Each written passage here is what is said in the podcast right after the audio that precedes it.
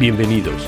Esta es la cápsula TradeSpark, donde les informamos semanalmente el comportamiento de los mercados de América. Comenzamos por Estados Unidos, luego los países del MILA, México, Colombia, Perú y Chile. Seguimos por Argentina y cerramos el análisis con Brasil. Al final, no se pierdan la lupa, donde analizamos segmentos de diferentes industrias de interés del continente. Ahora sí, los dejamos con Fabricio. Buenas, vamos a comenzar con el análisis de la semana del 18 de diciembre en los distintos mercados del continente. Comenzamos con el mercado norteamericano. Esta semana vimos nuevamente un fuerte apetito por acciones alrededor del mundo, previendo que está muy cercano un acuerdo para un nuevo paquete de estímulo fiscal en Estados Unidos que rondaría los 900 mil millones de dólares. El mismo se definirá en las próximas semanas. Sumado a que el lunes de esta semana el colegio electoral confirmó la victoria de Biden como presidente de los Estados Unidos por los próximos cuatro años. El nuevo paquete hizo que tanto los principales índices de la bolsa norteamericana como el Bitcoin, del que hablaremos luego en la lupa, rompan sus máximas cotizaciones históricas.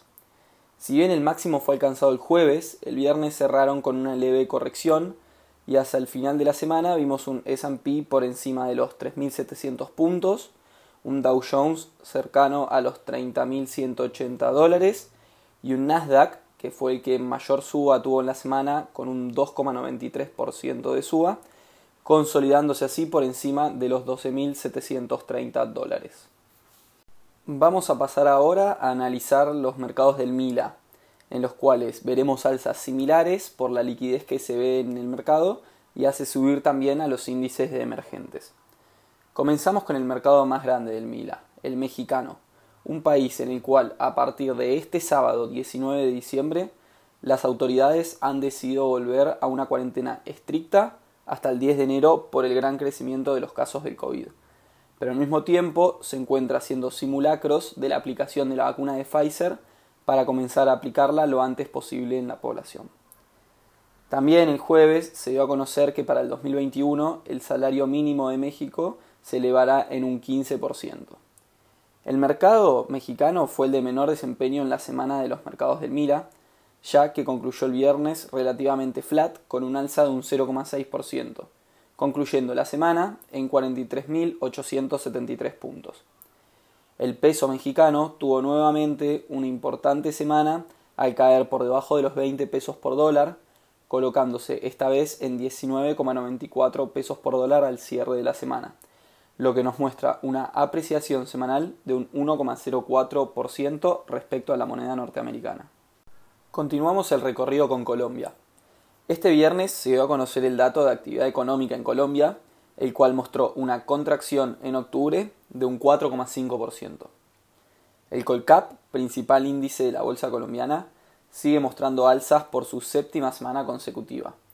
En este caso, la suba fue de un 3,54% semanal, llevando al índice a los 1.426 puntos. Durante noviembre y lo que va de diciembre, este índice muestra una suba de un 25,5% mostrándose así como la de mejor desempeño de las del Mila en este periodo mencionado. El peso colombiano también cerró su séptima semana consecutiva a la baja, en 3.419,5 pesos por dólar, consolidando así una apreciación de un 0,54% respecto a la moneda estadounidense. Seguimos ahora con Perú. Al igual que con Colombia, en Perú también se dieron a conocer los datos de actividad económica, en este caso, la caída de octubre fue de un 3,79%, siendo este el menor registro negativo desde marzo. Y si contabilizamos el periodo enero-octubre, la caída se encontró en un 13,38%. De todas formas, el índice general de la Bolsa de Valores de Lima cerró la semana en 20.742,37 puntos, implicando así un incremento de un 1,31% semanal. Esto hizo que el índice se encuentre en niveles de fines de enero por primera vez desde iniciada la pandemia. El sol peruano cerró la semana completamente flat en 3,6 soles por dólar, al igual que la semana pasada, mostrando nuevamente que es la moneda más estable de la región. Para concluir con los mercados del Mila, llegamos al mercado chileno, En una semana donde se renovaron expectativas del mercado chileno de cara al 2021 por una nueva suba del precio del cobre, que ahora está en precios que no tocaba desde el 2013, y siendo Chile el principal productor del mundo de este mineral. El índice IPSA, que reúne las acciones más líquidas de la bolsa chilena, cerró la semana con una suba de un 3%, colocándose en 4.210,69 puntos, consolidando así una suba de un 19% desde noviembre, datos similares a los que vemos en los demás países de la región. El peso chileno, por su parte, cerró la semana en 725,3 pesos por dólar, mostrando así otra semana de apreciación, en este caso de un 1,23%. Vamos a salir ahora de los mercados del MIRA para pasar a analizar los otros dos grandes mercados de la región. Comenzamos por Argentina.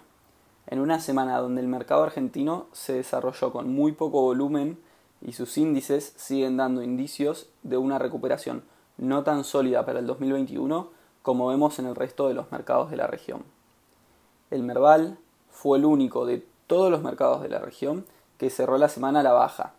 El medido en pesos con una contracción de un 2,74%, mientras que el medido en dólares cerró en 374 dólares, mostrando así una caída de un 0,28%.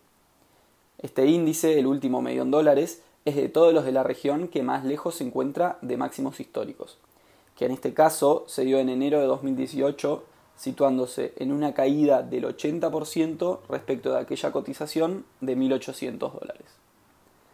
Con respecto a su moneda, es la primera semana de suba del dólar blue, luego de cinco semanas consecutivas en caída. En este caso, llegó el viernes a los 150 pesos por dólar, implicando así un aumento de un 1,35% respecto al viernes pasado. Para concluir, pasamos a analizar el mercado más grande de la región, el brasilero, mercado que continúa liderando el alza de los países emergentes desde el mes de noviembre. El Bovespa al final de la semana superó los 118.000 puntos, consolidando así un alza semanal de un 2,5% y dejando al índice a un 1,3% de máximos históricos de enero de este año.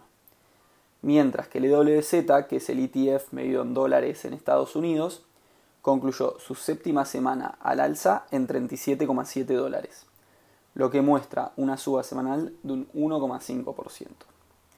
El real, por su lado, cerró la semana en 5,10 reales por dólar, mostrando así una depreciación de un 0,59% respecto a la moneda norteamericana, y dejando ver también que la barrera de los 5 reales no será fácil de romper a la baja. Pasaremos ahora a analizar la lupa de esta semana. En la misma vamos a ver sectores que vienen mostrando subas y pueden continuar en su sendero alcista. En primer lugar, vamos a considerar dos sectores que vienen mostrando subas las últimas semanas y pueden continuar con la aplicación de la vacuna contra el coronavirus. En ellos tenemos el de biotecnología y las acciones de insumos médicos. Dentro de la biotecnología tenemos la acción Alexion Pharmaceuticals, que tuvo un incremento semanal de casi el 30%. Mientras que en insumos médicos, una empresa que produce jeringas podría contar con importantes ganancias y así lo viene haciendo las últimas semanas. La empresa seleccionada es Retractable Technologies. En segundo lugar, a última hora tuvimos la noticia de la Fed que le permite a los bancos la recompra de sus acciones por lo que no extrañaría que la semana próxima veamos una importante suba del sector bancario, que viene un tanto retrasado en su recuperación luego de la crisis. Bancos como por ejemplo JP Morgan ya anunciaron que harán uso de la recompra de acciones.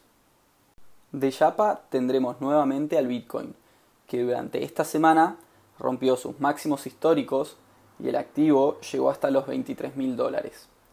Dentro de alguna acción que replique el activo, habíamos mencionado dos semanas atrás a Marathon Patent Group.